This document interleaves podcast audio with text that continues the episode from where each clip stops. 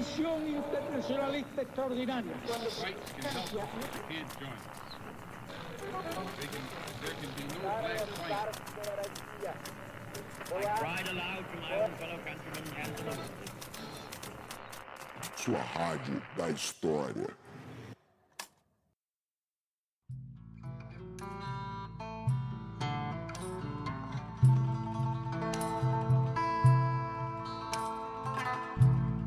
Bom dia, boa tarde, boa noite. Pega o seu tapa-olho, que esse é o podcast História Pirata, o podcast que impera nos mares desse Brasil. E aqui ao meu lado está ele, o Derry, o Rafinha. Fala, Rafinha. Não, mais uma semana que o Rafinha não está aqui. Ele até falou que hoje ele viria, mas ele me disse exatamente assim: ó, eu posso ir, mas eventualmente eu posso dormir enquanto eu estiver falando ou escutando o nosso convidado falar. Eu falei: não, Rafinha, não precisa de sofrimento. Rafinha está ainda no processo de lidar com a recém-nascida. Ele ainda não descobriu que eu já registrei ela como Daniela. Ele ainda não sabe, mas ele saberá em breve. Eventualmente, o nosso podcast pode se encerrar devido a isso. Como vocês já sabem, porque vocês viram aqui no, no título do podcast de hoje, hoje nós falaremos sobre Marx, Karl Marx, o Carlos Marcos. É, e para falar sobre isso, eu trouxe alguém aqui que lembra um pouco o jovem Marx, né? Se vocês pudessem vê-lo, ele está aparecendo um pouquinho com a barba que ele está nesse momento. É o nosso amigo que já participou aqui do podcast, num dos programas mais escutados e mais elogiados, que foi o nosso programa sobre o Gramsci. É o Marcos Oliveira, pós-doutorando aqui na Unesp, estuda Gramsci na América Latina atualmente, né? Está estudando um pouco sobre isso. E ele está aqui e dá um oi aí pro pessoal, Marcos. Olá, muito boa noite. Boa noite, Dani. Boa noite, Rafinha, que não está aí. Fiquei até um pouco assustado na hora que você falou com ele, ele não estava aí. Falei, meu Deus, será que o Dani é alguma defasagem mental nele? Mas não, tá tudo bem. Enfim, parabenizar, inclusive, o Rafinha aí pela paternidade, que maravilha. A gente acompanhou pelas redes. Muito feliz esse momento, que maravilha, cara.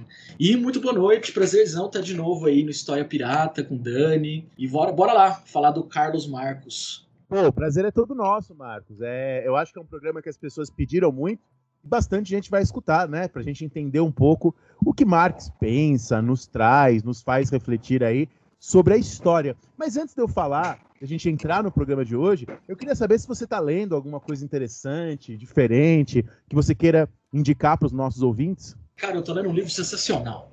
Que assim, uma das coisas que eu descobri eu descobri um sebo, uma livraria em Porto Alegre, maravilhosa, que é especializada em cultura platina. Então tem muita coisa da Argentina, Uruguai e tal. Chama livraria Calle Corrientes. Calle que curiosamente, Calle Corrientes, que acho que é uma avenida de uma rua de Buenos Aires, a Corrientes. Que curiosamente fica na rua Uruguai, em Porto Alegre. Então achei isso maravilhoso. E como eu estou estudando agora Argentina, é, recepção do Gramsci na Argentina, eu estou pegando muita coisa dessa livraria e estou lendo uma autora que para mim é sensacional, que chama Cláudia Hilby, Hilby com H que é um livro sobre as guerrilhas argentinas dos anos 70, que ela faz uma discussão sobre memória, sobre como se interpreta a história desse período, e até uma autocrítica dela também, porque ela, ela apoiou esses movimentos quando ela era mais jovem, acabou exilada, e depois do exílio ela faz essa autocrítica, junto com outros intelectuais também, dessa participação ou desse apoio às lutas armadas na Argentina, na América Latina de maneira geral. O livro chama acho que é que a ser com los 70, o que fazer com 70, tipo a década de 70. Em português não tem, mas tem um outro livro dela em português que eu, que eu indicaria para leitura, chama Silêncio Cuba, que é uma análise dela sobre a Revolução Cubana, que é também brilhante, maravilhosa. Acho que vale muito a pena ler, ler os textos dela. Pô, maravilhosas indicações, né? Essa semana eu estava lendo duas coisas. Uma das coisas que eu estava lendo, a gente estava conversando sobre antes de eu começar a gravar. Eu não vou mencionar, eu não vou citar, porque é um artigo realmente muito ruim, né? Sobre é, a Revolução Francesa, enfim. Eu fiquei até impressionado em como pode ser tão ruim esse artigo que eu estava lendo. Mas além de estar lendo esse artigo ruim, eu estava revisitando um clássico, né? Sobre a Revolução Francesa, que é o livro do Carlyle. Né, que é um clássico britânico sobre a Revolução Francesa, texto do século XIX, estava dando umas olhadas lá para o livro que eu estou fazendo.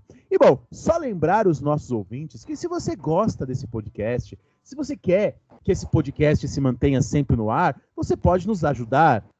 E você pode nos ajudar de várias maneiras. Uma dessas maneiras é indo lá no PicPay e assinando História Pirata. Você vai no PicPay, baixa o aplicativo, escreve História Pirata e há vários planos de assinatura. Esse é o mais interessante para a gente pagar aqui a edição, pagar o servidor, que são os custos e gastos que nós temos. Se você não quer assinar o História Pirata, se você não tem cartão de crédito, porque você é contra as empresas de cartão de crédito, e eu te entendo, você pode também passar um Pix para nós. podcast.historiapirata.gmail.com Esse é o nosso e-mail, você pode mandar um beijinho, uma nudezinha, e esse também é o nosso Pix. Você pode contribuir e deixar uma mensagem também para a gente, a gente fica feliz. Se não puder, está desempregado, você pode somente nos elogiar, você pode somente compartilhar o nosso episódio lá no Instagram, comentar o post de hoje, dizer o que você achou. Se você tiver uma crítica, não nos envie.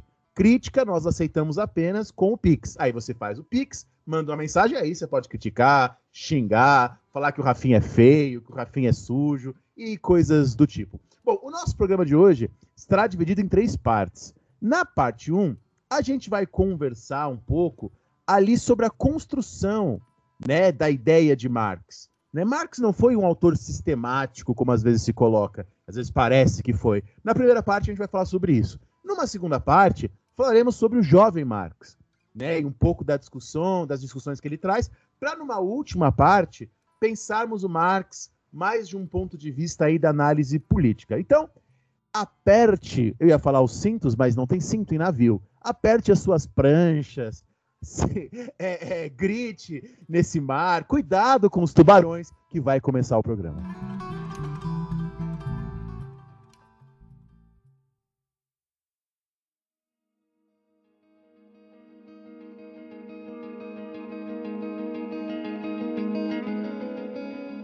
Bom, Marcos, então a gente pode começar agora falando né, sobre a sistematicidade que se apresenta do Marx. Porque, bom, nós dois é, demos muito tempo, você ainda trabalha com isso, né? Aula ensino básico, ensino médio, e às vezes o Marx é apresentado como alguém que tem um pensamento único, pronto e essencial. Mas se a gente pensar o Marx historicamente, a coisa é um pouco diferente, né? É, eu sempre costumo Marx, ler o Marx a partir do Gramsci, porque o Gramsci, lá nos cadernos do cárcere, inclusive vai se chamar Questões de Método, e lá ele vai dizer o seguinte: para se analisar pensadores que não expuseram sua concepção de mundo de modo sistemático, pensadores que não publicaram as suas obras em vida, ou que publicaram essas obras por meio de editores, pela mão de editores, amigos, etc. e tal, é preciso que se tenha o máximo de escrúpulos nesse tipo de análise e principalmente que se faça uma análise lógica desse autor. O que, que significa isso? É exatamente perceber a evolução no tempo do pensamento do autor. E evolução aqui não é no sentido para melhor, mas é no sentido mesmo de tempo, de como é que esse pensamento se comporta é, ao longo do tempo. Porque há reflexões que o autor começa e abandona, há reflexões que são permanentes, outras que são ensaiadas e, e, se desdobram em, outras, em outros elementos no futuro. Então, o Gramsci é o cara, um dos caras que chama a atenção para essa necessidade de olhar para o Marx como um autor que está em evolução, como um pensamento que não é único, como um pensamento que vai se moldando ao longo do tempo. Então, dependendo da obra que alguém pegar do Marx para ler, vai ter uma, uma determinada ideia que tenha, ou que talvez em outras isso tenha ganhado uma nova formatação. Claro que existem problemas básicos e essenciais que transcorrem na obra, mas mesmo assim não dá para dizer que o que o Marx pensava em 1843 é a mesma coisa que ele pensava em 1870, 1880, pouco antes de morrer. Então, assim, eu gosto muito do Gramsci, em primeiro lugar, por conta disso porque ele dá um norte metodológico importante para apontar para essa não sistematicidade do pensamento de Marx, que é um autor que é sinuoso. Ele tem muitas idas e vindas, muitos textos laterais assim que a gente não conhece muito bem. E já estou falando essa questão de textos que a gente não conhece muito bem, porque existe é, é, na história da leitura de Marx, digamos assim, algumas formatações do pensamento do Marx. E a primeira formatação é por aquilo que eu vou chamar de um intelectual mediador. O que, que é a figura desse intelectual mediador? É o cara responsável por criar um meio, criar uma mediação. Então, por exemplo, o caso do Engels, ele é um dos primeiros mediadores do Marx, porque é por meio dele que muitas das obras do Marx vão vir a público. Então, existe uma ação desse intelectual mediador que acaba criando a própria obra do Marx no sentido de que é ele quem edita, é ele quem ajuda a publicar, e não só isso, ele quem também oferece as primeiras interpretações em relação àquele pensamento. Se a gente pensar, por exemplo, nos prefácios, a gente às vezes acha que prefácio é uma coisa meio, meio inútil dentro de um livro, mas é o contrário. Todos os prefácios devem ser lidos, porque o prefácio é uma chave que o cara que está escrevendo o prefácio está te dando para aquela leitura. Só que, claro, não é uma chave neutra. Né? O cara tem uma determinada intenção no momento em que ele escreve um prefácio para algum livro. Ele já está dando ao leitor uma determinada interpretação sobre aquilo. Então existe a mão do Engels em muitos dos textos que a gente conhece do Marx. Isso em primeiro lugar. Ao longo do tempo, isso foi se revisando, principalmente na União Soviética. Porque daí vai se criar também um certo cânone de textos do Marx que, que a gente conhece até hoje que são os textos clássicos, né? como, por exemplo, A Ideologia Alemã, que nem era um livro terminado, que foi publicado antes numa versão muito reduzida, de umas cento e poucas páginas, e de repente virou uh, um livro com mais de 600 páginas, 700 páginas, em outra edição, evidentemente. Então tem essa versão é, é, soviética que também tem as suas intencionalidades, assim como Engels tinha sua intencionalidade lá no final do século XIX, os soviéticos tinham a sua também ao longo, ao longo do período da Revolução Bolchevique, dali em diante. E agora existe uma outra, uma outra, outros estudos e edições do Marx, que é o que se chama de Mega 2, que seria Marx e Engels 2. Inclusive, é, para o nosso ouvinte, para quem para quem quer ler o Marx em português, que é o que eu consigo também, eu nunca li Marx em alemão, até porque eu não falo uma palavra de alemão, é, as edições da Boitempo, todas as traduções são a partir desses novos estudos que se tem sobre o Marx. Então, assim, a coleção da Boitempo do Marx, ela é sensacional, cara. Sensacional. Um pouco cara, é verdade. Alguns livros aí estão na faixa dos 70, 80 reais, mas é uma edição muito cuidadosa, com traduções muito boas, com prefácios muito legais, e uma coleção muito completa, saca?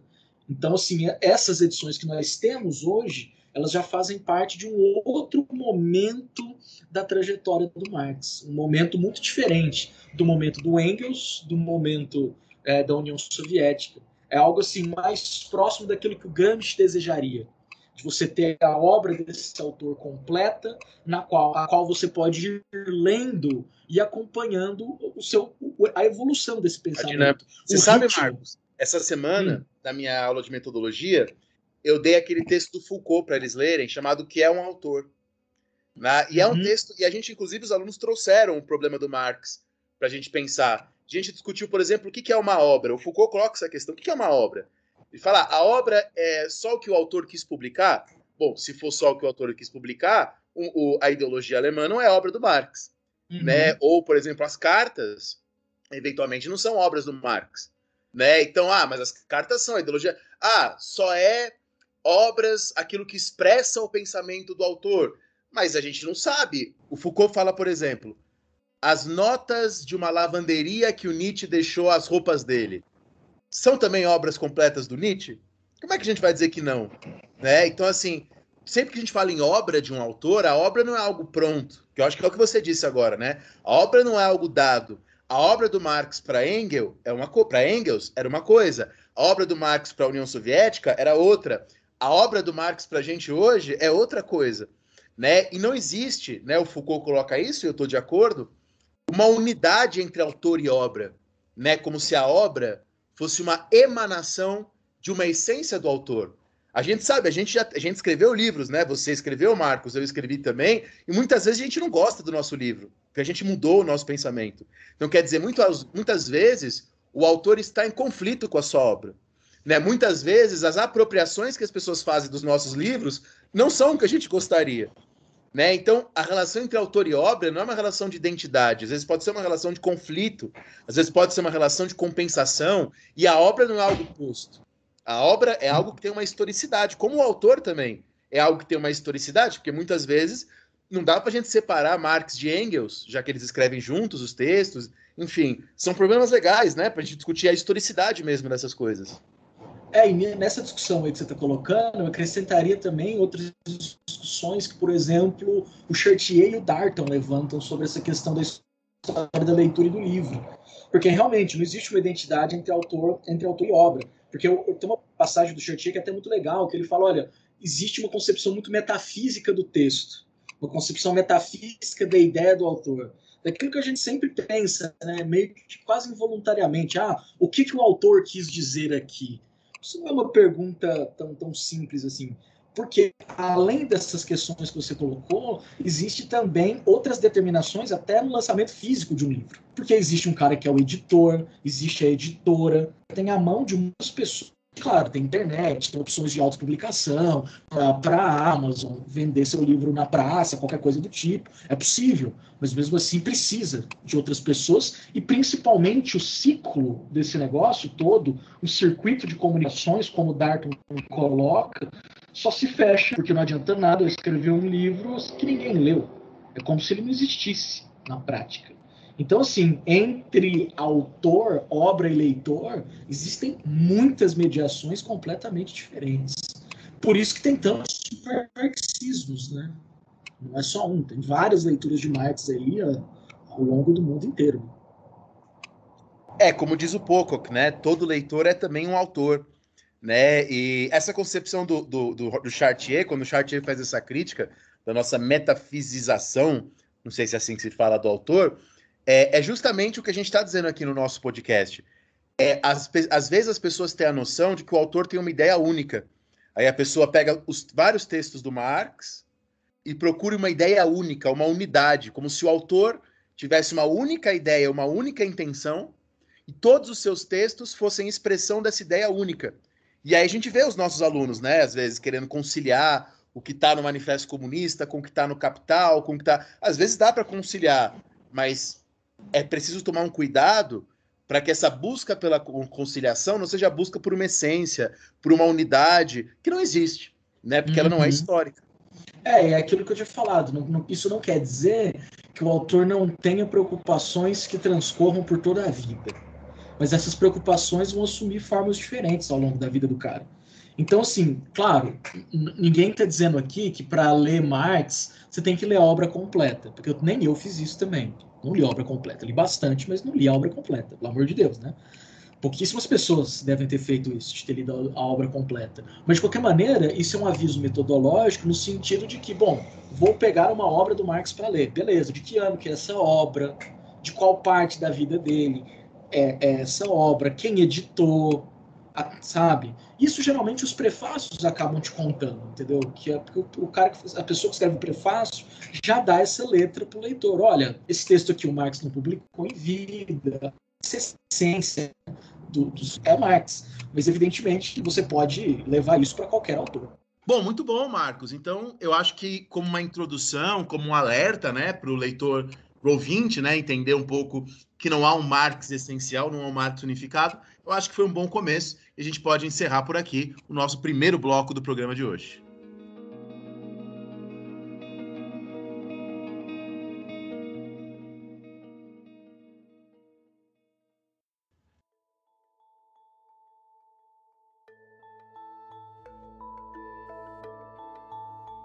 Bom, Marcos, então, agora passando para o segundo bloco, a gente pode começar então a discutir e a pensar um pouco que seria esse tal desse jovem Marx, né? Essa divisão que, se não me engano, foi proposta pelo Althusser, né? Entre jovem e velho Marx. Eu sei que você não é um altusseriano, eu muito menos, é, é, muito pelo contrário, bem pelo contrário, mas enfim, é, é, queria que você conversasse um pouco, comentasse um pouco sobre isso do jovem Marx e tal.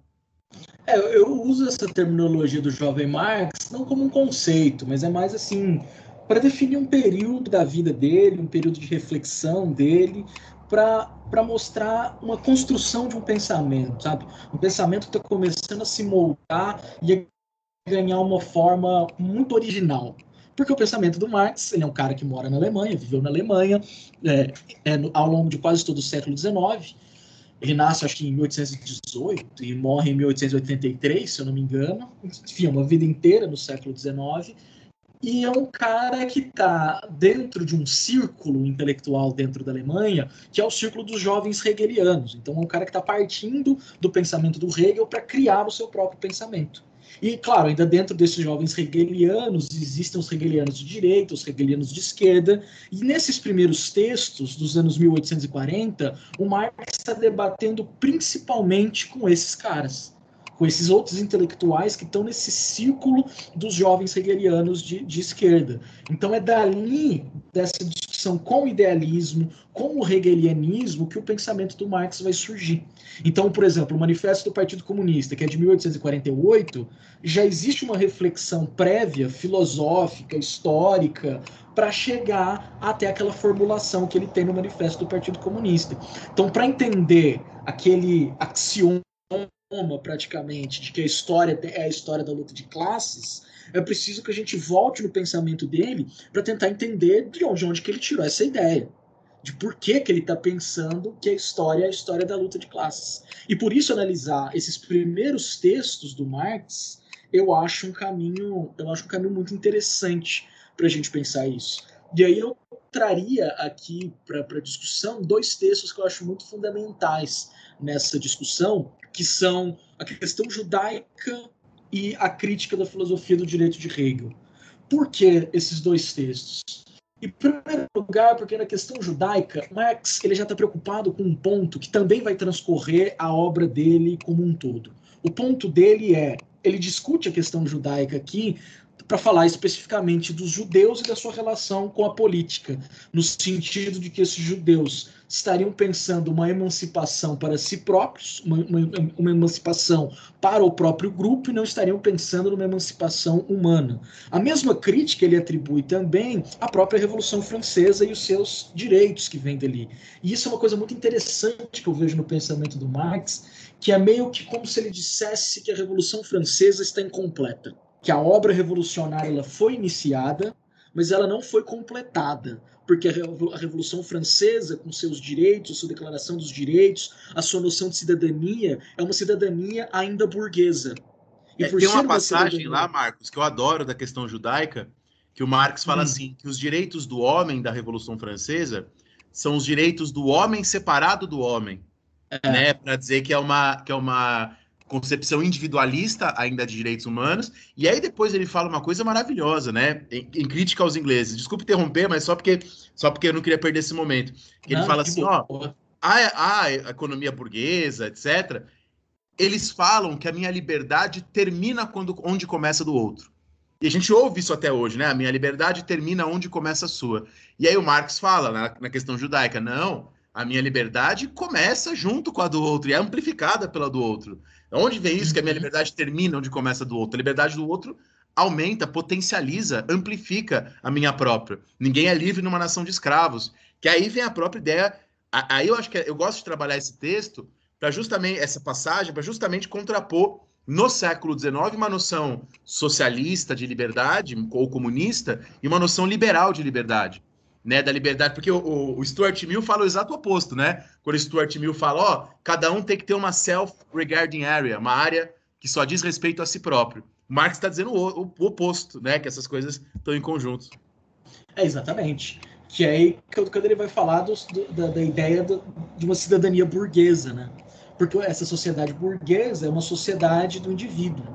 E aí eu vejo nesse texto uma coisa também, não sei se vai concordar comigo, mas eu vejo nesses dois textos, isso já começa na questão judaica, uma certa nostalgia do Marx.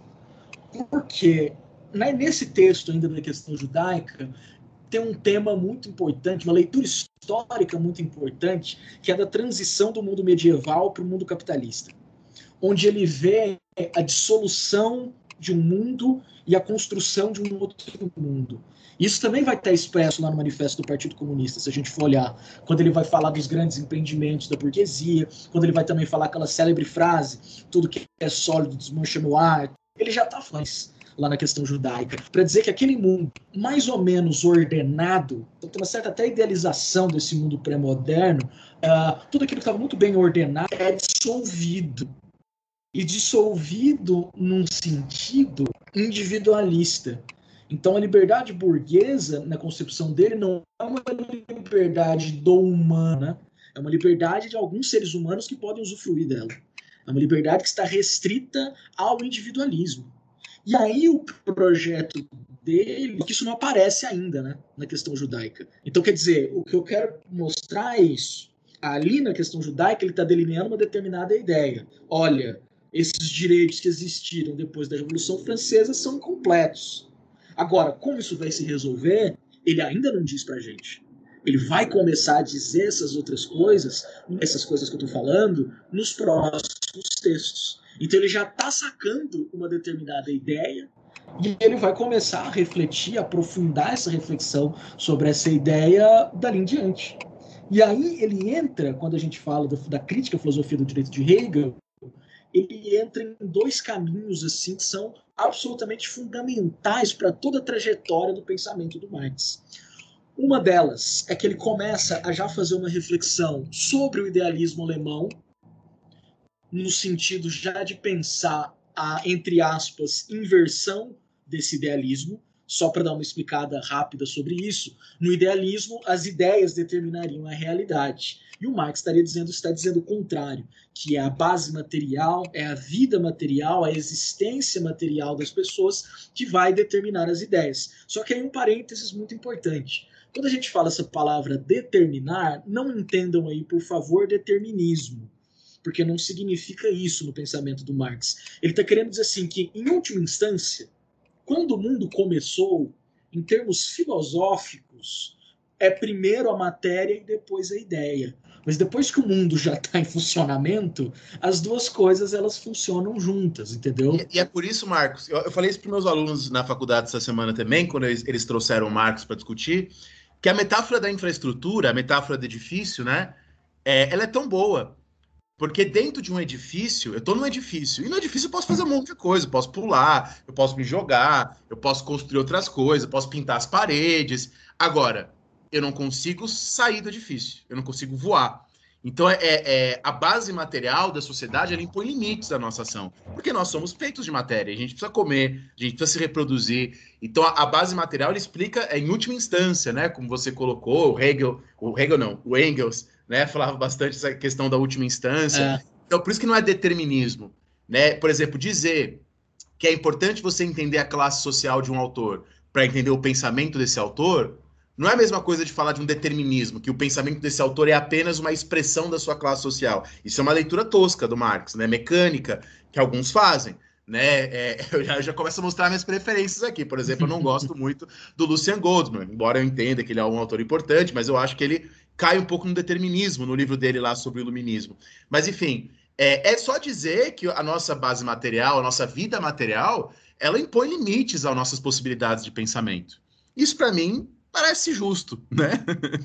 É, e mais do que isso, também a gente tem que derrubar um outro mito sobre a obra do Marx, de que vida material significa economia, né? Ah, sim, sim. Porque as pessoas também fizeram um reducionismo muito absurdo em relação a isso, como se a economia determinasse todas as coisas. E ainda um sentido muito restrito da palavra economia, né? Tanto é que nas traduções que a gente tem hoje do Marx, do alemão para o português, nem, se usa o termo economia, jamais Alguns falam que o Marx é economista, né? E na verdade Não. ele está criticando os economistas, né? É, nada a ver, cara. Tem uma tradução que eu gosto também, o cara fala a produção de víveres, ou seja, aquilo que você precisa para sobreviver. Então não tem a ver com dinheiro, economia necessariamente. Claro que tem, mas é muito mais do que, do que economia, né? Então, acho que isso é, isso é importante, derrubar esses mitos aí, de que entre infraestrutura e superestrutura existe uma relação que é obviamente dialética. As duas, as duas coisas elas andam juntas. E é isso, por isso que eu gosto do Gramsci. Porque o Gramsci é o cara, um dos primeiros caras que falou: bom, não adianta separar essas duas coisas. Aí ele cria a teoria da hegemonia exatamente para demonstrar a, a indissociabilidade entre esses dois entre esses dois elementos, que é impossível. Na verdade, não, é um edifício inteiro, é um bloco. Que ele, ele, a divisão é quase, é quase como se fosse mais didática do que real, no, no final das contas, essa divisão entre infraestrutura e superestrutura. Né? Então, enfim. Então, o primeiro ponto que eu acho importante nesse texto aí da, da crítica ao Hegel é essa discussão que ele já está dizendo sobre esse ponto da materialidade, da necessidade de se pensar as condições materiais dos indivíduos. E isso também leva ele a estabelecer uma centralidade da história no seu pensamento que é muito interessante, porque além de criticar esse pensamento do Hegel, ele também está criticando um pensamento religioso. Ele vê na, na, religiosidade um problema, Marx. Tanto é que tem aquela frase clássica da religião como ópio do povo. Não que ele seja um ateu, satanista ou coisa do tipo. Não tem nada a ver com isso, pelo amor de Deus. Tem gente que fala mal. que ele é. Tem gente que tem é, provas é. de que ele é satanista. É. pois é. É porque o ponto dele é exatamente achar a história, esse mundo material, como um desvelamento da existência humana. Então, é como se as outras ideias criassem um véu que impedisse o homem de conhecer a realidade tal qual ela é. E ele acha que ele descobriu, o cara é muito pretencioso, inclusive. Marx é um cara, além de muito irônico, ele é, ele é pretencioso, ele é audacioso. Ele não esconde a que ele veio, ele está tá querendo mesmo dizer: olha, descobriu uma nova forma e a gente tem que analisar a história, porque tudo parte da história, da vida material desses homens.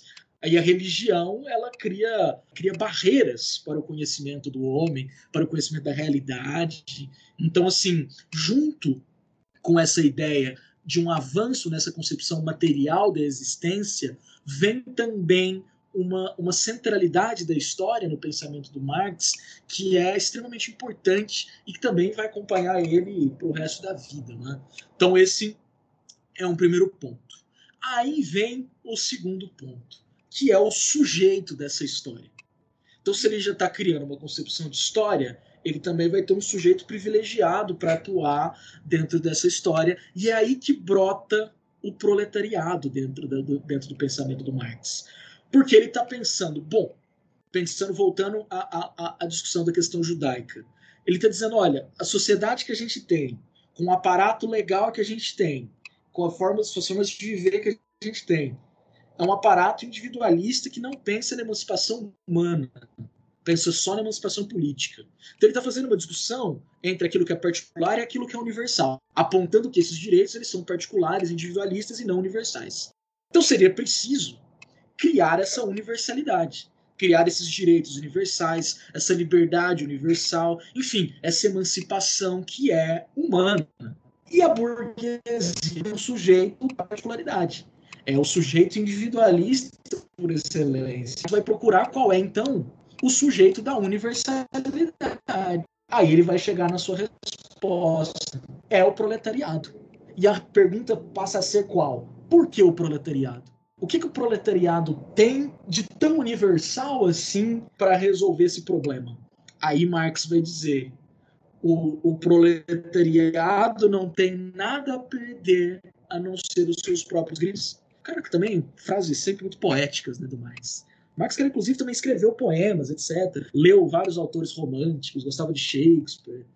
Assim, os poemas dele são bem ruins, assim, muito ruins. Mas ele escreve bem, cara. Eu gosto do jeito que ele escreve, embora discorde de muita coisa, mas assim, é um, é um bom escritor. É, não sei se você já leu, Marcos, a biografia do Isaiah Burning, do Marx. É, eu, eu, acho que é nessa biografia, se eu não estou me confundindo, que o Isaiah Burning apresenta de maneira bastante didática, quando ele fala na formação do marxismo, ele fala, ó, o Marx é produto, isso é uma esquematização, claro, mas eu acho que é uma esquematização bastante útil, de três correntes, de três linhas. O materialismo francês, a dialética alemã, ou idealismo alemão, e a economia política inglesa. Sabe de onde ele tirou essa ideia? O Lenin tem um texto que chama As Três Fontes, que é exatamente para falar isso aí. Então, o Isaiah Berlin tira essa, essa divisão do Lenin, então. É de lá que ele tira essas as, as três fontes. Assim, eu, não eu, eu, eu, não consigo afirmar que ele leu o Lenin para falar isso, né? Mas assim, que tem um texto do Lenin que fala sobre isso, isso tem.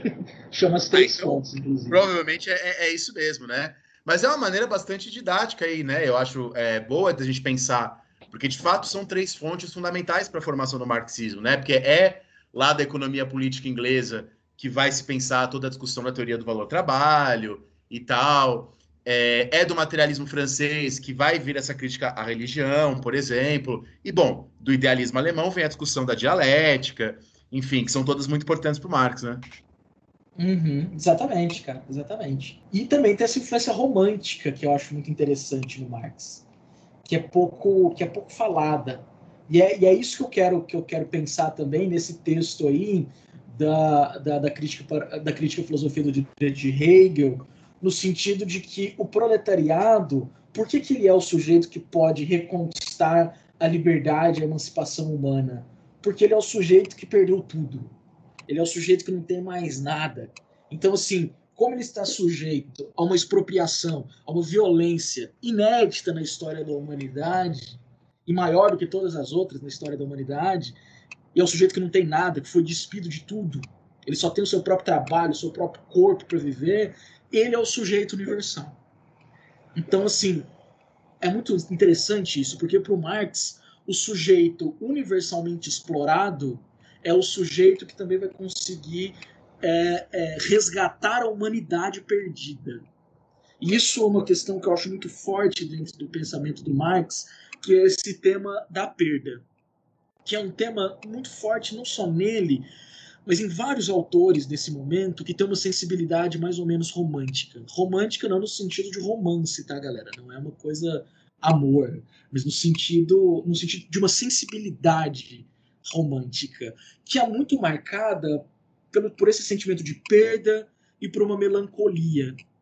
Por que um sentimento de perda? Exatamente porque essas pessoas elas estão vivendo no século XIX e esse século XIX ele é extremamente veloz e no que ele é extremamente veloz, ele é também extremamente destrutivo.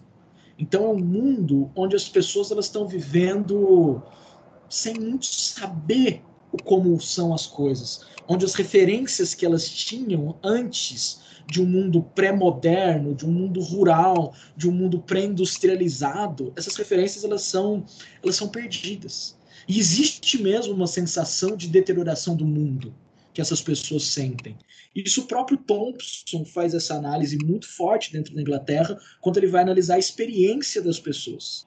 E a gente não está falando que foi assim, a gente está querendo dizer que as pessoas experimentaram esse tempo assim, como uma sensação de que as coisas estavam sendo perdidas. Algo está sendo perdido. E isso gera é, essa sensação de perda, ela gera várias, várias reações. Existe uma reação de uma melancolia profunda, que te leva à apostasia, à perda da fé, leva a, a, a, a pessoa ficar ensimesmada, a pessoa abandonar qualquer projeto político, mas existe também uma melancolia que é revolucionária, que é uma melancolia que impulsiona o sujeito a querer transformar o mundo. E aí também em dois modos é possível transformar o mundo, ou para voltar ele para trás, a ser como ele era antes, ou mudar ele para frente, para construir uma grande novidade, para construir a perfeição na Terra. Então é interessante notar isso no Marx, de como essa figura do proletariado, ela é a figura explorada por excelência, é o cara mais fudido que existe, é, é o operário, e, e ele perdeu tudo que ele tem, mas ao mesmo tempo que ele perdeu tudo que ele tem, é ele o responsável por ganhar tudo de novo para a humanidade. O proletariado para o Marx ele é o redentor dessa humanidade. E aí o sentido da revolução para o Marx começa a ficar um tanto mais claro a partir dessas análises. Porque aqui a gente já tem uma análise da história a partir de uma base material, já tem o sujeito revolucionário, que é o proletariado, e isso vai ganhar uma forma mais ou menos definitiva lá na ideologia alemã e no manifesto do Partido Comunista. Não que a ideologia alemã seja um texto que o Marx publicou em vida, é uma história super complexa, essa da ideologia alemã, é um texto que só foi achado em 1932 e que depois ele foi publicado com aqueles problemas todos que a gente falou é, é, mais cedo. Mas enfim, vou me referir a ele do jeito que ele é publicado hoje no Brasil, para ficar mais fácil da gente da gente entender isso, né? Mas enfim, lá isso ganha uma forma histórica muito interessante porque é lá que essa reflexão que ele já está começando nesses primeiros anos da década de 1840, ganha uma forma mais ou menos acabada. E não só uma forma mais ou menos acabada, mas como uma leitura histórica que vai nos confins da humanidade para entender de onde surge, inclusive, a luta de classes. Porque é sempre, ou na verdade, sempre não. Isso é uma coisa muito doida que eu percebi também no pensamento do Marx. Nem sempre existiu luta de classes. Porque se a luta de classes é histórica, ela é uma construção humana. E se ela é uma construção humana, ela não é um artefato natural. Ela existiu concretamente dentro da história da humanidade. E é isso que o Marx está se ligando. Como então a luta de classes surgiu? Aí ele vai adicionar o mais importante ainda dentro da sua trajetória de pensador, que é o elemento do trabalho, a centralidade do trabalho. Então, trabalho e história são as duas coisas mais fundamentais para entender o pensamento do Marx. Porque ele vai pensar, aí é uma discussão filosófica pra caramba também, o que nos diferencia dos animais. E aí ele não vai para o caminho convencional, que é a racionalidade. Não é a racionalidade. O que nos diferencia dos animais, no fim das contas, é a nossa capacidade de trabalhar. E o que significa capacidade de trabalhar? Significa transformar a natureza a seu próprio favor. Não há outro animal no mundo que trabalhe, com exceção de dois que parece que estão fazendo ferramentas agora. Eu vi umas reportagens muito loucas sobre isso. Um corvo construiu uma ferramenta e um orangotango também. Eu um pouco, eu falei, caramba, foi assim que começou tudo para nós, nosso processo de humanização. Imagina?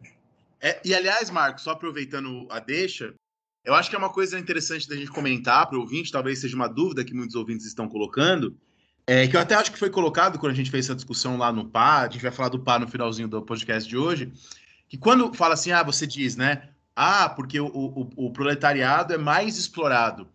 Isso não se. Quando Marx coloca dessas coisas dessa forma, ele não está dizendo que a vida do proletário é pior do que a vida daquele que foi escravizado no Brasil. Ele está dizendo outras coisas. Ele está dizendo, por exemplo, que a exploração hoje ela é mais aberta né? A exploração ela é hoje. Ela é crua. Ela é crua, ela não tá velada com ah, é porque Deus, é porque somos a, a nobreza nasceu para te explorar, você nasceu numa casta, numa ordem inferior. É, é, são tiradas essas flores e as correntes ficam mais claras, e quando as correntes estão mais claras, a gente as, as sente melhor, né? Justo, perfeito, cara, perfeito. Sempre, sempre que eu falo isso, alguém me pergunta isso também, cara. Já mas escravidão? Não, não está pensando nisso. Ele está pensando exatamente que agora não tem a igreja para falar, ah, não, você tem que ser um camponês aí, porque Deus quis, etc. Não, agora você vai ser explorado por quê? Porque vai, não tem. Porque o mundo é assim. Lide com isso. Você quer comer, você quer viver, vai trabalhar, cara. E outras duas coisas que eu queria comentar, do que você disse também, que eu achei bem legal, né? Eu acho que está bem didático. Uma é justamente a, que, como essa percepção histórica da realidade ela está intimamente ligada, umbilicalmente ligada ao projeto revolucionário. Né? Aí o exemplo que, é, que ele usa né, é da flor do conto do Fontenelle, né, que é uma flor que acha que o jardim é eterno só porque o jardim é a única coisa que ela viu. Quando a flor descobre que o jardim é criado, ela começa a pensar na possibilidade do jardim ser reformado, destruído. Então, quer dizer, quando nós achamos que este mundo que vivemos é natural, inevitável e eterno, a gente não vai acreditar na possibilidade de transformá-lo. Agora, quando a gente entende que a exploração, que a pobreza, que a miséria, que tudo que a gente vive é historicamente construído, ora, se é historicamente construído, pode ser historicamente reformado, no mínimo, revolucionado é, é, na percepção que é colocado aqui, né? Há uma ligação umbilical entre essa percepção profundamente histórica do real e o próprio projeto revolucionário, né? Total. Se a gente pegar, por exemplo, as teses de Forba, tem a décima primeira tese mais famosa, que é até agora os filósofos têm tentado interpretar o mundo, o que nos interessa é transformá-lo. Quer dizer, toda essa reflexão ela é inseparável de um projeto de transformação da realidade mesmo. E a história para ele tem essa função de desvelar a realidade, de mostrar a realidade tal qual ela é, e a partir dessa compreensão do real é possível atuar sobre esse real. Por isso, inclusive, que ele vai dizer que a ideologia, o, ter, o significado de ideologia para ele, é uma câmera invertida. É como se você tirasse uma foto do mundo de cabeça para baixo. E o que ele está querendo dizer é que, com uma análise histórica, você coloca o mundo na posição real dele. Entende? Então, assim, para nós historiadores, você sendo marxista ou não, que é o nosso caso de não ser, né, marxistas, é, é uma reflexão histórica muito importante. Lembra, inclusive, daquele texto do Hobsbawm, né, o que os historiadores devem a Karl Marx. Nisso, isso a gente deve a Karl Marx, cara. Por mais assim, discordemos, mas essa reflexão da história como possibilidade de conhecimento do real é uma reflexão muito importante, cara. A centralidade da história, da historicidade das coisas é muito importante. Né? E claro, só que aí vem os outros problemas, né? Tem essa parte aí que eu acho que a gente realmente deve ao Marx hoje. Outras, outras nem tanto, né? Porque aí que eu, ia chegar nisso. Ao mesmo tempo em que o Marx está dizendo sobre a necessidade de historicizar tudo, de mostrar que tudo é construído, etc e tal, ele mesmo dá umas esbarradas no próprio pensamento. Ele dá umas tropeçadas no próprio pensamento. Porque por muitas vezes acaba tornando a análise histórica dele um tanto, um tanto esquemática e até em alguns sentidos previsível. Por quê? Ele vai, bom, a análise dele é, no momento em que a luta, em que momento a luta de classes passou a existir? Sempre houve trabalho, era aquilo que eu estava falando. O trabalho é aquilo que diferencia o homem dos demais animais, e é um momento em que esse trabalho ele é apropriado por particulares. Então esse é o momento, assim, eu costumo dizer que é o pecado original, é a expulsão do homem do paraíso, é esse momento onde o trabalho, o trabalho social, o trabalho que todo mundo fez, é apropriado por alguém. Quando o fruto do seu trabalho é tirado de você mesmo. E isso para o Marx, como trabalho é aquilo que nos humaniza, se você tem um trabalho que é tirado de você, que não tem significado para você, que você não se apropria dele, isso é uma desumanização. Então a revolução para o Marx não é só chegar ao comunismo, mas é também redimir a humanidade. É rehumanizar a humanidade já que essa humanidade foi perdida ao longo da história. Então acaba que para ele a história tem um sentido. E o sentido é ela voltar para o trilho, porque ela foi tirada do trilho. Né? Então, assim, a revolução do Marx quer levar o mundo para frente? Quer. Mas ela também quer restaurar alguma coisa. E ela, ela quer restaurar a humanidade. Então, assim, revolução e restauração vivem no pensamento do Marx. Daí a hum. frase, tornar o homem igual a si próprio. Exato. Porque ele já foi assim um dia, em um tempo assim, perdido na história da humanidade. E eu só consegui fazer essa reflexão depois que eu li o Walter Benjamin. Quando eu li o Walter Benjamin, as teses sobre o conceito de história, eu saquei. Falei, putz, é isso. Porque a história do Benjamin, quando ele vai pensar, entre aspas, o seu próprio conceito de revolução, a ideia do passado, da potência do passado, da rememoração como algo que pode é, mudar o presente, mudar o futuro, é muito presente lá no, no, no, Walter Benjamin. Eu falei, caramba, de onde esse cara tirou isso? Lógico, é a leitura judaica, que é muito forte no Walter Benjamin. Mas ele viu isso no Marx. Ele conseguiu sacar isso no Marx. E um outro cara que eu também vi que sacou isso é um italiano, chama Giorgio Agamben que ele escreve um livro que chama Infância e História, onde ele defende essa ideia do homem voltar para sua infância. E também leitor de Marx. Eu fui ler nesses dois casos e falei, pô, não é que isso tá mesmo no Marx, esse momento perdido assim da história da civilização, que ele quer voltar atrás. Porque é o tema da perda, cara. Essa melancolia, esse mundo, esse mundo em pedaços que ele está sentindo. E que ganha densidade, se a gente for percebendo. Porque lá na questão judaica era uma análise restrita aos judeus, ao início do mundo burguês. Agora, na ideologia alemã, já é uma análise transhistórica, né? Dos confins da humanidade até agora. E aí, de novo, você lê um manifesto. A história até hoje tem sido a história da luta de classes. Senhores, escravos, patrícios, plebeus, não sei o que, não sei o que, não sei o que. Aí você fala, pô, daí que o cara tirou isso. Então, assim, leia o manifesto. A minha dica, né? Leitores iniciantes de Marx Leia o manifesto, bem lido, depois volta para trás que você vai entender muito bem, muito melhor o manifesto do Partido Comunista. Eu acho que, para mim, a frase mais impactante do Manifesto Comunista é quando ele fala que a burguesia construiu maravilhas superiores às pirâmides do Egito. Ah, isso é sensacional. Né? Porque assim, é um pouco é a missão histórica da burguesia, né? Erguer, a construir riquezas, produzir a um nível jamais visto na história humana. E aliás, É. é, isso até é um outro ponto que eu queria comentar da sua fala anterior, que é algo que eu, eu escrevi no meu livro, e não é uma ideia minha, não é uma ideia original, né? Mas está no livro que eu estou produzindo, de como ideias como o conservadorismo e o reacionarismo, paradoxalmente, ou aparentemente paradoxalmente, são ideias modernas, que só são possíveis na modernidade. Embora o- os conservadores digam que o conservadorismo é um instinto natural, enfim, deixa eles falarem, mas a ideia de conservadorismo só se torna possível aí nessa passagem do século XVIII para o XIX, né? Quando essa percepção de uma transformação muito rápida das coisas, de tudo que é sólido se desmancha no ar, se torna muito forte. Então, o conservadorismo e o reacionarismo, embora no caso do reacionarismo seja uma ideia antimoderna, que se propõe a ser antimoderna, ele é produto da modernidade. Né? É, essa transformação rápida, brutal das coisas, que eu acho que o Marx diagnostica muito bem no Manifesto Comunista. É, particularmente, o que eu mais a mi- a minha leitura, a leitura que eu mais gosto de fazer do Manifesto Comunista é o Manifesto Comunista como um diagnóstico dessa modernidade, né? Do que está acontecendo. Eu gosto Total. de ler assim. Eu sei que existem outras leituras, né? Ah, mas essa pra mim é a melhor, cara. Inclusive tem um livro que eu gosto muito sobre isso, que é o do Marshall Berman.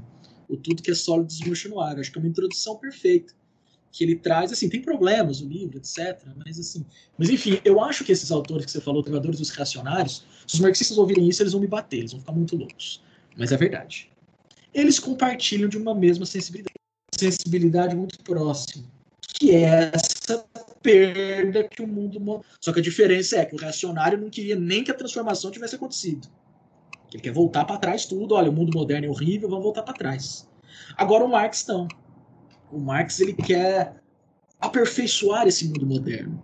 Ele não quer destruir o mundo moderno. E isso é importante de dizer também, porque as pessoas têm uma concepção do Marx e do marxismo como uma antimodernidade, mas não é. É um projeto alternativo de realização da modernidade. É importante dizer isso porque a galera fica naquela, ah, socialista de iPhone, não pode, oh meu Deus. A galera confunde marxismo com franciscanismo, né? Ah, a galera fala, ah, você é comunista, vende todos os seus bens, dá todos os seus bens pros pobres, não sei o quê. Pô, isso não faz o menor sentido, cara. Coisa mais viajada do mundo é falar um negócio desse. Porque a ideia do Marx, isso está também no, no próprio manifesto, é isso. A burguesia e o capitalismo eles vão chegar no seu nível máximo. E é aí que o socialismo vai acontecer. Porque ele entendia isso. Se você socializar pouco, não vai dar nada para ninguém. Se você socializar a pobreza, qual é o resultado? Pobreza, cara. Mas agora, se você socializar uma produção de riqueza vultuosa, aí pode dar certo. Então, assim, Marx não é um antimoderno. Marx adorava a modernidade. Surfava na onda da modernidade. Tanto é que o capitalismo, para ele, iria se desenvolver até as suas últimas etapas. Né? Então, sim, quem é comunista pode ter iPhone, tá tudo bem, tá, gente? Deixa os comunistas terem iPhone, deixa os comunistas tomarem Coca-Cola, tá tudo certo. Ô Marcos, eu vou, eu vou para até para corroborar o que você disse, porque eu acho que você está correto. É, você está você tá sendo um pouco egocêntrico, citando muito meu livro, mas é porque eu só estou pensando nisso nos últimos tempos. Mas durante no começo da Revolução Francesa, quando eles propõem a, a, os direitos humanos, os direitos do homem, há um bispo reacionário anti-Revolução Francesa, anti-direitos do homem, que ele fala assim: vocês querem proclamar os direitos do homem, mas para quê? Se depois os direitos serão limitados, já que não são para todos os homens, já que há desigualdade de riquezas. Quer dizer, isso poderia ter sido dito por alguém de esquerda, mas foi dito pelo bispo de Auxerre, né, que era um reacionário da Revolução Francesa. Né? Quer dizer, é muito louco. Por isso que isso é um dos, eu não sou um reacionário nem um conservador, tá, ouvintes? Embora quem já nos ouça frequentemente já sabe, né? Mas eventualmente alguém caiu de paraquedas nesse podcast. Mas é, às vezes os reacionários conservadores, isso é legal de lê-los, em grande parte porque eles fazem alguns diagnósticos da modernidade corretos, embora com as intenções às vezes erradas e com as, principalmente com as soluções mais erradas ainda. Outro exemplo é a crítica que o Chesterton fez, o Chesterton, aquele conservador britânico, ao voto feminino e à inserção da mulher no mercado de trabalho. Né? Ah, claro que nós aqui somos a favor do voto feminino, não me entendo errado. Mas olha que interessante, é o momento que o Chesterton diz assim: gente, vocês querem inserir a mulher no mercado de trabalho para trabalhar nessas fábricas aí? Ele estava apontando para as fábricas inglesas do século XIX. É esse o projeto de vocês? Então, nós conservadores e nos reacionários, às vezes, não sempre, às vezes a gente encontra paranoia, mas às vezes a gente encontra críticas interessantes à modernidade com as quais a gente pode aprender e que às vezes coincidem, né? É, é, é claro que a gente vai discordar do Chesterton, porque o Chesterton vai dizer, ah, a, as condições de trabalho são muito ruins, logo a mulher não deve trabalhar. Não, a conclusão está errada. São todos que têm que ter condições de trabalho melhores, enfim. Mas só para corroborar um pouco esse ponto de que há em, todo, em todos esses autores aí um, uma discussão sobre a modernidade, né? E que modernidade a gente quer. É, e é interessante você falar isso também, até para a gente fazer uma distinção que está se perdendo cada dia mais no Brasil entre liberal e conservador, né? Que as pessoas têm perdido cada vez mais a noção de que uma coisa é muito diferente da outra, né? Porque os conservadores, os conservadores podem ser anticapitalistas, cara. O reacionário pode ser anticapitalista. Então, isso é uma coisa que a gente tem que entender, que existe uma crítica ao capitalismo, inclusive de direita. Então, não é só o Marx que é o, que é o monopólio da crítica ao capitalismo. Tem gente de todas, todas as matizes ali criticando o capitalismo, por motivos diferentes, evidentemente. Mas são críticas ah, que, que são feitas. E que se a gente lê, realmente a gente, a gente concorda. Crítica de solução de um determinado mundo. Tem conservadores, por exemplo, Roger Scruton, que vai fazer uma defesa do meio ambiente diante do capitalismo. Porque o, o ambiente é um patrimônio da humanidade, é um patrimônio da nação, e ele não pode ser destruído mesmo pela modernidade, mesmo pelo desenvolvimento econômico. Então, quer dizer, o cara está defendendo o livre mercado? Nesse ponto? Não, não está. Está defendendo o individualismo? Também não está. Então, assim, é legal se colocar esse ponto aí para a gente pensar essas, essas, essas, nuances dentro do pensamento político. Né? As coisas não estão tão separadas assim quanto a gente imagina, né? Concordo, assim, tem, eu como historiador das ideias, é, entendo que é possível conciliar liberalismo e conservadorismo na medida que as pessoas elas acreditam em coisas que são contraditórias. e isso acontece. Então existe essa conciliação porque tem gente que acredita que ela existe. Mas eu, eu acho, ah, eu penso, claro. agora, agora é o meu pensamento, eu acho de fato que são inconciliáveis. Né? E quem falou isso muito bem é um conservador francês. Vou falar brevemente para a gente não sair muito do tema do podcast, né? Mas é, foi um conservador francês que é o Luc Ferry, né, que foi ministro da Educação e tal. E aí ele cita até um exemplo, é o livro dele sobre amor. Ele cita o exemplo de um empresário que investe em várias áreas da, da indústria, tal, tal, tal, e aí ele chega em casa e ele fala: sou um conservador, defendo os costumes. Só que a indústria dele está produzindo uma transformação nos costumes é gigantesca, enorme. Quer dizer, e aí eu concordo com Marx. A economia liberal o Marx chama a economia capitalista liberal de revolucionária, né? Ele, ele dá esse nome, fala, ó, a economia capitalista é revolucionária. Por que, que ela é revolucionária? Porque ela destrói as tradições, destrói os costumes e abre espaço para transformações futuras. É por isso que, se eu isolar algumas passagens do Manifesto Comunista, tipo a passagem das pirâmides, fica até parecendo que o Marx é um defensor do capitalismo. Mas é porque, na verdade, ele defende, ele defende que o capitalismo teve o seu papel histórico na produção de bens, na né, expansão dos nossos horizontes de, de, de possibilidades de pensamento, é, na dessacralização das coisas. E é nesse sentido que, para o Marx, e eu concordo com o Marx, o capitalismo naquele momento não dá para ser conservador. Né? É, é, o capitalismo, na sua formação, pelo menos, é profundamente revolucionário. Total, total. E sem ele também não tem socialismo, na perspectiva do Marx. Se o capitalismo não chegar às suas últimas consequências, pelo menos nesses textos, tá? Tem os textos mais lado B que ele pensa, que ele pensa de outra maneira, né? Mas enfim, era esse ponto mesmo que eu queria chegar nesses textos, tipo a ideologia alemã, a crítica à, à filosofia do direito de Hegel, a questão judaica, que é pensar esse pensamento que está se construindo, como que essas coisas estão, o próprio manifesto também, como esse pensamento está sendo construído uh, ao longo do tempo pelo Marx, como ele está experimentando determinadas, determinados aspectos desse pensamento, né? Então, acho que para esse segundo bloco seria mais ou menos isso, né? Perfeito, Marcos. Muito bom, muito bom. Estou gostando muito. Então, vamos agora passar para o nosso terceiro e derradeiro e último dernier, bloco final do programa de hoje.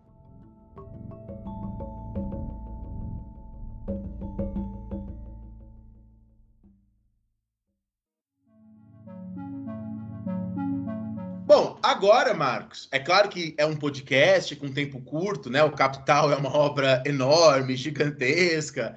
A gente pode, em outro momento, e talvez em outro formato, até discutir algum dia o Capital com, com clareza, com detalhes, capítulo por capítulo. Mas a, agora eu queria falar, dentro do que é possível, do velho Marx, né? Do Marx, após esses textos que a gente colocou no bloco 2. Maravilha, cara. Pô, Capital capítulo por capítulo vai dar podcast pra vida, né? Você vai ficar fazendo história pirata Marx para sempre. Meu Deus. Mas enfim, o que eu acho interessante do Marx de 1848 para frente é que todo mundo pegando fogo, revoluções acontecendo por todos os lados, e ali o Marx ele está sentindo a, a, uma expectativa revolucionária e principalmente ele está se tornando um analista da política e porque tipo, tipo nesses nesses nesses outros textos que eu falei, existe uma densidade filosófica muito maior. Já em outros mais, desses, dessa fase mais tardia, não que não tenha, tem que tem, mas os mais conhecidos, eles são grandes análises históricas e da política do seu próprio tempo. Eu digo, inclusive, meio, meio brincando, meio falando sério, que, que Marx já é um historiador do tempo presente porque ele está vendo as coisas acontecerem e está escrevendo, tentando explicar por que, que essas coisas elas estão acontecendo. E a partir de 1848, principalmente, o Marx está vendo um grande avanço na luta de classes. Porque na Revolução de 1848 na França, ele vê um momento onde proletariado e burguesia não mais lutam juntos. Onde há uma dissociação entre essas classes, né? Que estavam, assim, a gente grosso modo fala em terceiro estado, na Revolução Francesa, que você tanto gosta, é, é, depois eles se dissociam com projetos políticos completamente diferentes. E é a partir daí que a luta de classes ela se acirra, ela ganha uma dimensão muito maior. E nesses textos eu vejo Marx muito mais solto, mais livre, onde, onde o processo histórico ganha uma densidade muito interessante onde ele, claro, vai fazer uma análise a partir do paradigma da luta de classes, mas ali os determinismos ou condicionamentos muito fortes, elas são mais suavizadas. Ele consegue ter uma noção muito legal do processo histórico, de como que políticos conseguem atingir liderança. Por exemplo, a análise que ele faz no 18 Brumário, ela é sensacional, cara. Porque ele vai pensar a emergência do, do, do Luiz Bonaparte como uma emergência explicada historicamente, não pelo poder que esse cara tem. Ele diz, inclusive, tipo, olha, a, a, a ascensão do Bonaparte não é uma ascensão que se explica como um raio no céu azul. Isso tem uma explicação histórica. Isso não vem do nada. Aí ele vai mostrando, como, por exemplo, a própria figura do Napoleão, o, o, seu sobrinho tenta renascer essa figura, de como os camponeses eram saudosos desse regime, de como ele tem uma sociedade do lumpen proletariado, que é uma categoria nova que ele acha que o lumpen proletariado é pior que o próprio proletariado, que é a galera que está inclusive fora do mercado de trabalho trabalho, fora do mundo produtivo. E aí ele vai vendo como que esse Luiz Bonaparte ele consegue articular uma, uma base política para se sustentar no poder. Então aí aquelas ideias de economia, não sei o que, de que economia determina tudo, quando você pega um texto desse, essas análises caem por terra totalmente. Mas eu ia falar exatamente isso, Marcos. É, quem acha que o, que o Marx é determinista vai ler o livro do Marx sobre história, né? O 18 Primário de Luiz Bonaparte, que lá você vai ver nada desse determinismo mecânico que até alguns marxistas já endossaram em outros momentos, né? E no Marx você não vai ver isso, né? Você vai ver um livro de uma complexidade maravilhosa, né? Que é o 18 Brumário. Não só o 18 Brumário, mas também luta de classes na França, guerra civil na França. Porque ele é um cara que está sempre muito atento à França, mesmo vivendo na Inglaterra a maior parte do tempo ele está sempre atento ao que está rolando é, dentro da política francesa, né? Mas, apesar dele estar tá muito solto historicamente falando, eu ainda vejo o peso de uma filosofia da história na análise que o Marx faz desses processos históricos. Tem um momento, uma passagem dele que eu acho que é extremamente significativa, mas que ele analisa as derrotas da classe operária. E é muito interessante o modo como ele analisa a derrota. Porque, assim, geralmente quando a gente perde, a gente fica muito desiludido. Né? O Marx não. O Marx ele fica meio felizão, assim, quando as derrotas acontecem. Primeiro, por claro, ele tem uma expectativa revolucionária muito clara na cabeça dele, né?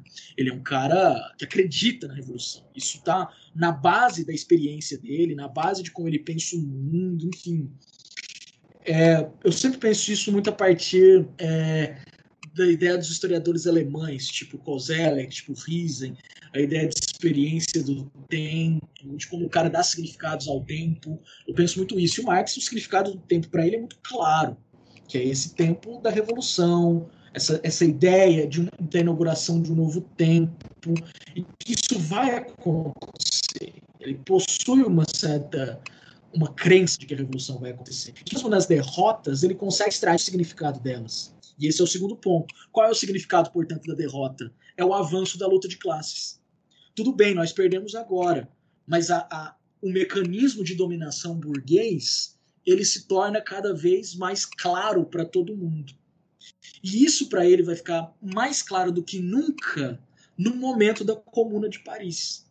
Porque ali para ele, como a coisa estoura numa guerra mesmo, entre o proletariado e as outras classes, aí ele fala: bom, é isso, gente. A dominação burguesa ela está sustentada pela, pela violência. O Estado, em última análise, vai sustentar a ordem capitalista a partir da violência. E isso foi uma análise que foi recuperada posteriormente pelo Lenin. Se a gente acha, pensar o Estado e a Revolução do Lenin, de onde ele está tirando a ideia da tomada do Estado? Ele está tirando de lá. Inclusive, ele coloca a Revolução Bolchevique como um desdobramento das, das revoluções da, da, de 1870 da Comuna de Paris. Dizem que quando, quando fez 73 dias, porque a Comuna de Paris durou 72 dias, né? Quando fez 73 dias da Revolução Russa, dizem que o Lenin pulou na neve, ficou rolando na neve, felizão, porque passou a Comuna. Mas até o Lenin, acho que é o Lenin, se não fosse me corrige, Marcos, que tem uma discussão sobre as percepções subjetivas e as determinações objetivas, né? Então, às vezes, subjetivamente, a gente acha que a gente está fazendo alguma coisa, mas objetivamente a gente está fazendo outra. Né? O, o, isso é uma coisa muito importante para a concepção histórica marxista, né? Os homens fazem a sua história, mas não a fazem como gostariam. Às uhum. vezes a gente uhum. acha que a gente está fazendo uma revolução do povo, mas a gente está fazendo uma revolução para a burguesia. Às vezes a gente acha que a gente está sendo derrotado, mas isso tem uma outra significação histórica, né? É. E aí ele usa uma metáfora, o Marx, que eu acho sensacional, que ele fala da topeira. Ele bate palmas, ele fala, é, ao final de tudo, quando o socialismo acontecer, não nesses termos exatos, mas ele fala Parabéns. Eu vou, vou achar essa frase, cara. Essa frase sensacional. Isso aqui é maravilhoso. Vejam só. É, e quando a revolução já tiver levado a cabo essa segunda parte do seu trabalho preliminar, a Europa erguer-se-á e rejubilará, bem escavado, velha toupeira. Por que, que eu curto essa metáfora da toupeira, cara? Porque a toupeira é esse bicho que está por baixo da terra e que de repente ela irrompe debaixo da terra. Então, sim, a metáfora da topeira é genial, cara, para falar da revolução. Eu não consigo mais pensar a revolução em Marx sem a topeira. Porque a topeira, ela tá lá, escondidinha, debaixo da terra, escavando, bonitinho, até o momento em que ela vai colocar o corpo para fora. Então, essa metáfora dá muito tom de como é que o Marx pensa a história. Digo, beleza, perdi, ok, vamos embora, vamos para a próxima. Mas a topeira está escavando a sua revolução. É, então, Você não a revolução... acha, Marcos, que a topeira é, é, é a dialética, né? Isso é uma metáfora da dialética, de que os sistemas carregam o germe da sua própria Sim. superação. Né? Então, dentro do. Porque é claro, o socialismo não vai surgir do nada, né? Como a gente falou aqui, o comunismo não vai aparecer do nada, não vai aparecer por uma questão voluntarista, porque a gente quer que apareça hoje ele brota do próprio sistema anterior, das contradições do sistema anterior, né? Claro. Me, me parece, não sei se é isso, né? É, é, mas me parece isso a metáfora topeira. Não sei se você concorda. Ah, exatamente. É claro, claro. E aí é interessante porque isso adiciona uma complexidade a mais para o conceito de revolução. Porque geralmente a gente pensa a revolução no Marx como um momento, né? Como o momento em que os trabalhadores vão lá, vão derrubar tudo, etc. E tal. Mas não Existe esse momento, que é a explosão do negócio, mas existe a preparação para a revolução, né? E é, e é, é, e é a ideia dessa topeira que ela está escavando. Então, para o Marx, é isso que eu gosto de dizer. A revolução não vai acontecer. A revolução está acontecendo.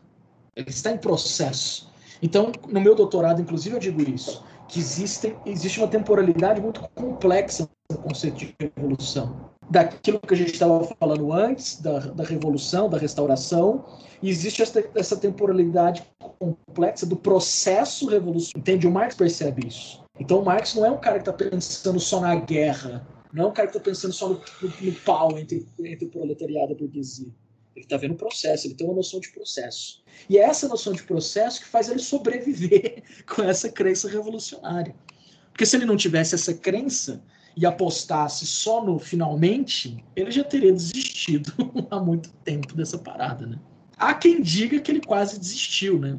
Em alguns momentos. Tem algumas análises que tentam encontrar um Marx um pouco mais reformista, etc., que é possível, de fato é possível quando ele entra em algumas discussões sobre direitos trabalhistas, etc., realmente tem um Marx ali que aceita um certo reformismo, lógico, sem abandonar nunca a abandonando nunca a revolução, mas que existe esse horizonte ali de uma certa entre aspas um reformismo ali dentro do Marx, isso isso é claro assim, porque ele está vendo essas coisas acontecerem, né?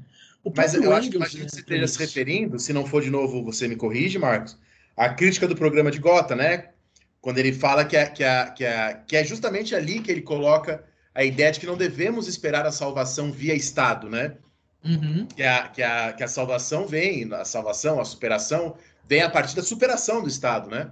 De além. Exato. E até eu queria te perguntar, porque às vezes os liberais criticam Marx, eu acho que isso está no Mises, por exemplo, falando assim: olha, o Marx disse que a revolução ia começar no país mais industrializado. Né? Mas, e de, de fato, isso aparece, né? Alguns textos do Marx mais jovem. Sim. É, mas, ao mesmo tempo, ele tem aquele texto sobre a Rússia, sobre a luta de classe na isso. Rússia, no final da vida, que ele mostra uma visão diferente, não é? É, cara, esse texto é complicado. porque é um texto que não é um texto, é uma carta. Entendeu? Porque o que, que acontece? Por incrível que pareça, o Marx foi muito lido na Rússia. O Capital foi muito lido na Rússia. E vários leitores do Marx se correspondiam com ele, mandavam cartas para o Marx. E uma leitora chamada Vera Zazulite resolveu enviar uma carta para o Marx perguntando sobre a Rússia. Porque ela olhou para a realidade russa e falou: bom, isso daqui é realmente muito diferente de tudo que o Marx escreveu. E a pergunta dela era a seguinte: Marx, você acha que dá para fazer revolução na Rússia? A partir das comunas rurais russas. Aí ele estuda, fala que está aprendendo inclusive russo, para estudar melhor sobre a Rússia, etc. Fala assim: dá, é possível. Então o Marx ele vê que a revolução no atraso é também possível. Então, assim, por isso que o Marx é sinuoso. Por isso que não tem como tratar sistematicamente o Marx. Porque, por um lado, você pode afirmar que sim, o socialismo é o ápice da modernidade, no sentido de que a modernidade vai se desenvolver ao máximo, ao extremo, e aí vai acontecer o socialismo. Ou não. Você pode pensar, como esses textos sobre a Rússia, que os elementos, entre aspas, arcaicos do passado podem resolver o problema também para chegar ao socialismo. E claro, quando Lenin e os outros russos leram isso, eles falaram: bom, é isso aí, né? E ao que vingou efetivamente como socialismo no mundo são, entre aspas, em países atrasados. Então, não são mais, não são tão modernos. De, uma certa maneira, se não são capitalistas, estão interligados pelo capitalismo. E existe e, são, e é uma corrente com elos frágeis. E quem são os elos frágeis da corrente? Esses países menos modernos, como a Rússia, como a China, como o Camboja, sei lá o que. Então, a revolução não aconteceu na Alemanha, não aconteceu na Inglaterra, aconteceu nesses lugares. E o Marx pensou nisso também. E o Engels pensa também muito diferente no final da vida. O Engels é um cara que já está falando: olha, gente, a revolução talvez não vá acontecer, não. Talvez tenha outras formas aí da gente lutar. Porque, de uma certa maneira, ali depois da morte do Marx, depois da morte do Engels, o próprio Partido Social Democrata alemão ele está numa onda muito mais reformista do que revolucionária. Eu defendo, inclusive, a ideia de que a tradição revolucionária estava apagando. A tradição que estava em descenso. Só que o Lenin é o cara responsável por levar isso a uma outra, a uma outra possibilidade. E aí ele vai taxar, inclusive, o Partido Social Democrata, Democrata Alemão de reformista. Né? Você pegar o texto O Renegado Kautsky, é, é muito forte isso. Né? Que ele vai condenar essa tradição que estava surgindo ali para reaver essa tradição revolucionária. Né? Então é um negócio, um negócio muito louco isso do Marx.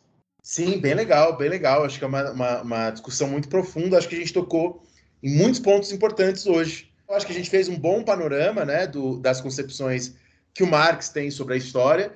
E escutem os nossos programas também sobre Gramsci, Rosa Luxemburgo, Walter Benjamin. Em breve teremos aqui também um sobre o Lucas, justamente para complementar e trazer também o marxismo, né? Após o Marx. Eu acho que a gente está com uma playlist bem legal.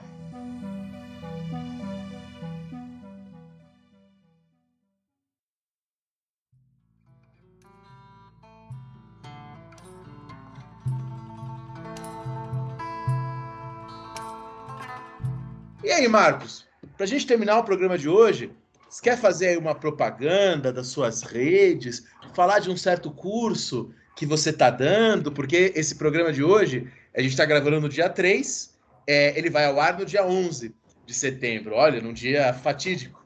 É, tem coisas que você quer falar para os nossos ouvintes, Marcos, sobre isso? Claro, evidentemente. Primeiro me sigam nas minhas redes sociais, arroba MarcosFS Oliveira, Marcos com U, e nos sigam também no Pá História, arroba Pá História, esse grupo maravilhoso do qual eu e Dani fazemos parte, que é o Política através da História, que está lançando seu segundo curso, meus amigos, o Pá América Latina. Então serão seis aulas aí, com seis professores diferentes, com seis temas diferentes, abrangendo assim de tudo dentro da América Latina, utopia, revolução, gênero, futebol, raça, enfim, tudo que vocês imaginarem tem nesse curso aí. E um investimento muito módico, um preço muito popular. São 60 reais pelo curso como um todo. 10 reais Quer por dizer, aula, né? São seis 10 reais aulas. por aula. É muito barato. O curso vai, eu vou participar tem- também do curso. O Marcelinho, que já esteve aqui, vai participar. O Marcos Sorrilha, que já esteve aqui, vai participar. A Milene e o Jonathan Portela, e além de, do Marcos, obviamente. Vai ser um panorama da América Latina. Então, quem quiser, vai no Instagram e escreve lá Política através da História, e que vai encontrar a gente, ou vai no Google, escreve Política através da História, América Latina, Simpla, né? Simpla com Y, que vocês encontram lá o curso. Também, se quiser, procura a gente e peça para nós, procurar no História Pirata, que a gente que a gente fala também, né? E eu espero todo mundo lá, né? Pô, também espero conhecê-los. A gente pode conversar pessoalmente. A minha aula vai ser a segunda. Vou falar, obviamente, sobre a história da América Francesa, do Haiti, que é o que eu mais entendo. E é isso. Então, um abraço para todo mundo. Não se esqueçam de comentarem sobre o programa de hoje lá no arroba História Pirata, no nosso Instagram. E nos vemos então na próxima semana. Quem sabe se na próxima semana o Rafinha não estará aqui, não é mesmo? Um abraço e até a próxima.